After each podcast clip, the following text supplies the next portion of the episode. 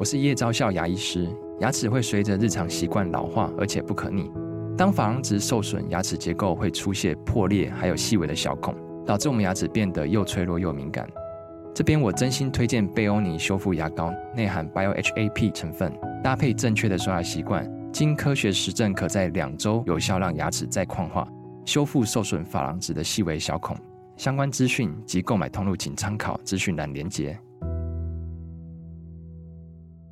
艺人 Coco 李玟过世的消息哦，让很多粉丝跟社会大众都感到震惊，也让所谓的微笑忧郁症的话题再度受到讨论啊。当然，我们不是 Coco 李玟的亲友，没有办法确定他是不是有微笑忧郁症这样的状况，但的确在社会上，你我身边有很多亲友。甚至包括我们自己本人都会有强颜欢笑的时候。这次呢，我跟周木子老师要跟你一起来分享如何去面对这样的状况。三个重点，第一个重点是到底什么叫做微笑忧郁啊？那么第二个，如果有觉察到自己有忧郁情绪的时候，我应该要做什么样的处理？那么第三个重点是，当我感觉到自己情绪不好的时候，我如何能够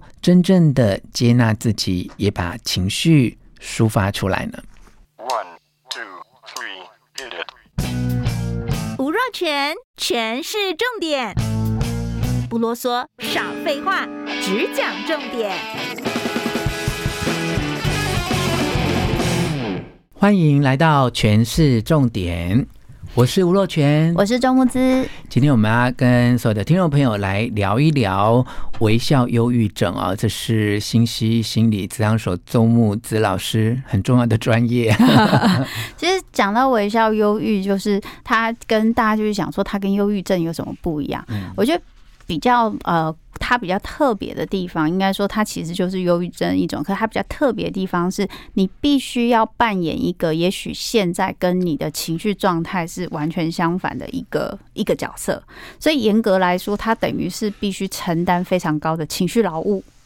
然后，可是呢，这个东西可能又不是只是仅仅像是，比如说像呃，就是空，就是那个，就是飞机上的服务员啊，或者是说呃，柜台，就是我必须要去做一些贩售啊，或是做服务业的人的那么简单。它可能还包含了，就是说有一些，比如说你有对外的形象啊，或者是一些，比如说有些人是他是做呃什么，就是名人啊，或是什么，他可能现在心情很糟，然后家里就是乱七八糟，但他出去外面都要跟大家讲说我很好，我很 OK，否则我会担心别人对我会有一些负面的想法、负面的感受等等。他其实最大的困难就是连我都被自己骗了，就是我自己可能甚至没有感觉到那一些情绪，可是我不知道为什么，在我一个人的时候，我就是会觉得寂寞、觉得冷，因为我跟我的情绪其实是离很远的。所以这个东西呢，它就后来有一个名词叫微笑忧郁，但它某方面你可以说它是。轻度忧郁也好，可是他有时候也不一定轻度，有时候到发现的时候，可能也会很重度。对，嗯嗯，嗯。那最典型的，我们在社会上一般大家比较容易懂的，就是有点像是什么谐星嘛，或小丑嘛，嗯、就是说他可能某一种工作或其他的，是就强颜欢笑啦，是就是他需要展现出好像很开心的样子，很开心的样子，对对对，然后主要也是在呃。防护或呃保护自己那个忧郁的部分，不要显露出来。是，我觉得还是回到说一个很重要的关键是在我们的社会，其实对于负面情绪的包容度没有那么高。嗯嗯嗯。所以我们自己在面对自己负面情绪的时候，接受度其实也没有那么高。嗯。比如说，当我今天在面对我负面情绪的时候，特别是抗压性很高的人，我觉得特别会没有意识到自己的负面情绪。然后呢，你会因为太习惯那个状态，你会一直找事情让自己嗨起来，嗯，然后你让你自己嗨起来，或专注在别的事情上，你就可以不用去留意你的情绪状态。嗯，就是这个东西它会变成一个恶性循环。嗯，就是我我开个玩笑讲，就是我今天就是在跟若权大哥碰面的时候，我就讲到我手撕裂伤，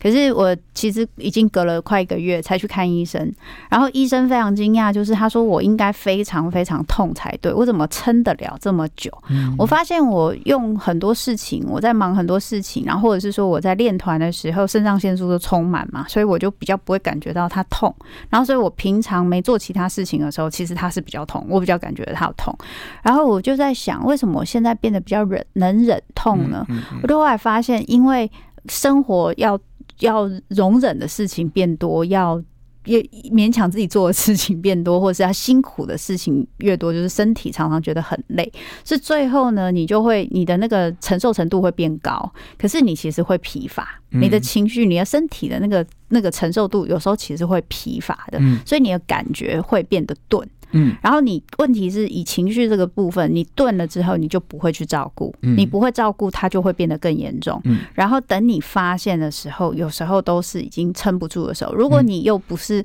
那种允许自己可以有情绪的出口，或是会去安抚，或去照顾，你可能觉得说，怎么可以心情不好，怎么可以撑不下去？我明天一定还是要去上班，有很多事情要做，等等，那个东西就很容易就是。到达一个你可能没有办法受得了的一个临界点之后，就会爆炸。嗯，对。像以我个人的例子来说，像有一天我就在脸书写说，其实我觉得我有一度也常在某个 moment 就出现一个很严重忧郁的状况。是，只是我有时候好像好像会知道觉察到说，我现在情绪很 down，那我可能要做一点事情。转移这个注意力，或跳过这个情绪，可是那个情绪并不是完全消失哦，只是我可能很幸运，在那个 moment 我感觉到，有时候是很深度，甚至很严重，可是我觉得我就是。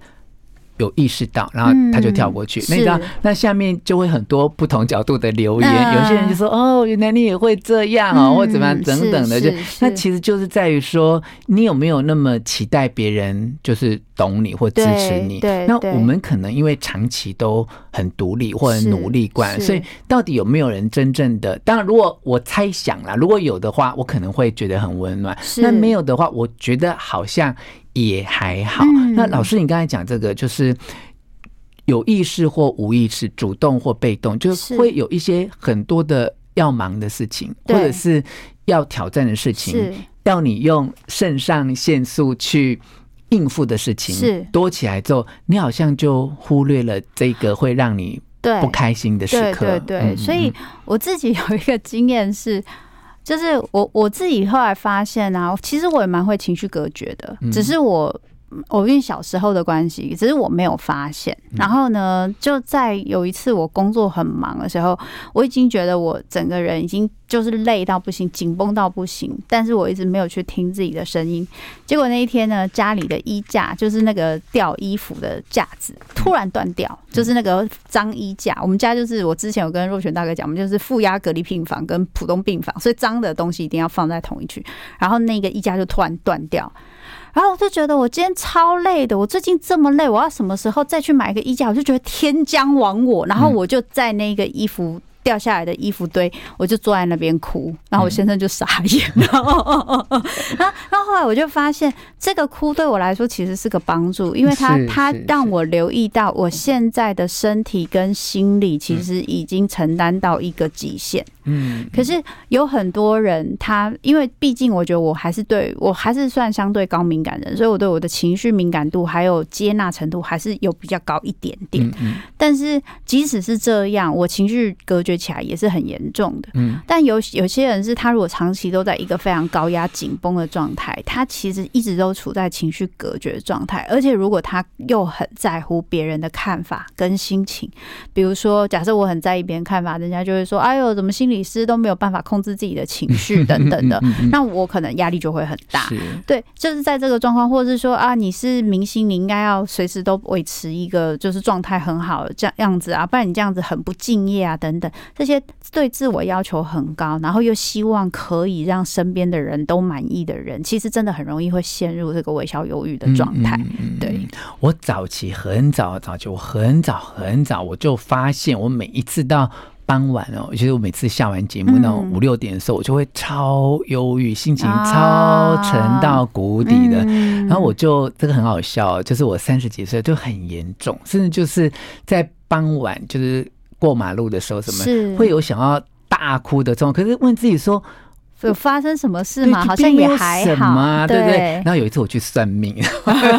对，然后那个那个命理师真的也是很特别，嗯、他就跟我讲说，嗯、呃，你回去问你妈妈哦，他说你可能，呃，他是这样描述，他说我在。呃，我要出生的那一天，就我妈妈在呃五六点的时候，因为家里没人在，所以我妈妈非常的焦虑啊，嗯、所以她就是一直觉得她肚子很痛啊。嗯、那我就在这个情况之下，在母胎的情况下就受到这个焦虑的影响，所以我就是定期就会在傍晚的时候发作，这样。是，是，是，就你知道，我回去问我妈，还真的果然有其事，哦、就是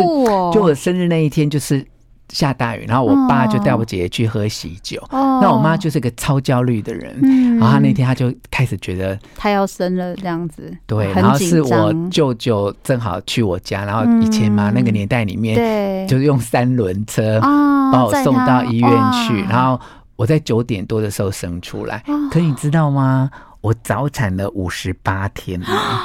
对，哇然后我当时，我告诉你，人就是不管是灵性学或心理学，是，是就你找到一个哦，可以一个理由就可以撑下去，一个解释你这个生命脚本。然后说啊，我问我妈，我妈也说这样，然后我就啊，好佩服那个算命 老师哦，原来是这样，所以我后来就超能够接受，在傍晚时候心情不好。对，所以所以我觉得若权大哥你讲了一个非常重要的点，这其实也是很多就是忧郁症的人遇到最大困难。其实忧郁情绪跟忧郁症不一样，忧郁症它是有一些。些就是它是有一些症状的，但是忧郁症它最困难的地方就是我要怎么接受。我现在是这个状态，就像就像若泉大哥说，就是不要说忧郁症，忧郁情绪也是，我接受他现在就是这个状态，他反而会好得很快。像我自己就说，我刚我在那时候就会觉得，当我今天需要大哭，然后我就崩溃了。然后有些人就会觉得，如果是说我是心理师，我还这么不会 控制自己的情绪，老实说，这个想法我也有出现哦，还是会出现的。可是我很快就说，就跟自己说，但是这其实在提醒我，我现在状况不好。嗯，我这个大。大哭跟我这个承受不住，他其实已经在提醒我状况不好，不能不能再这样下去，我必须要开始调整我的生活跟我的工作，硬硬着头皮不要脸的厚脸皮的当一个不负责任的人，我都得调整。然后，所以这个情绪反而会让我知道我可以去做一些调整。然后，因为这不是你长期的状态，所以其实你身边的合作单位是可以体谅的。嗯可是有些人他会是，例如说他今天有一些价值观，比如说他觉得。他今天要当一个负责任的人，然后那个可能是应该不是他想过的，而是他的父母或是去给他的一些。你不是负责任的人，就是不好的人，他会没有办法去调整、去弹性的觉得说，今天我状况已经不好了，可是我如果。要不做这件事，我就是个不负责任的人，所以我会硬逼自己撑下去，我会忽略了自己身体跟心理的那个状态，然后困在自己的那一些标准里面。我觉得这是最辛苦的，因为那些情绪它没有办法被看见跟理解，而情绪会出现，就是因为有事情不对劲，他在告诉你有事情需要调整了。所以那时候若权大哥，你的情绪就被你接纳了啊！我傍晚会忧郁，正常正常啊，这时候就休息嘛，休息嘛，然后就舒服，因为你也不会想做什么事情。然后他就好了。嗯，而且真的就是呃，到现在啊，就没有那么严重，因为是接纳了之后就习惯这个。但。偶尔傍晚还是会突然间就有一秒钟突然间情绪很爆，可就会提醒自己说：“哎，我应该要能够去面对这个状况。”所以，我们归纳讲就是说，你要能够觉察到那一个忧郁的情绪的 moment 的到来。那么第二个，你可能就是要真正真心的去接纳它，它也是自己正常情绪的一部分。那么第三，就是刚才老师建议的，你最好能够做一些呃。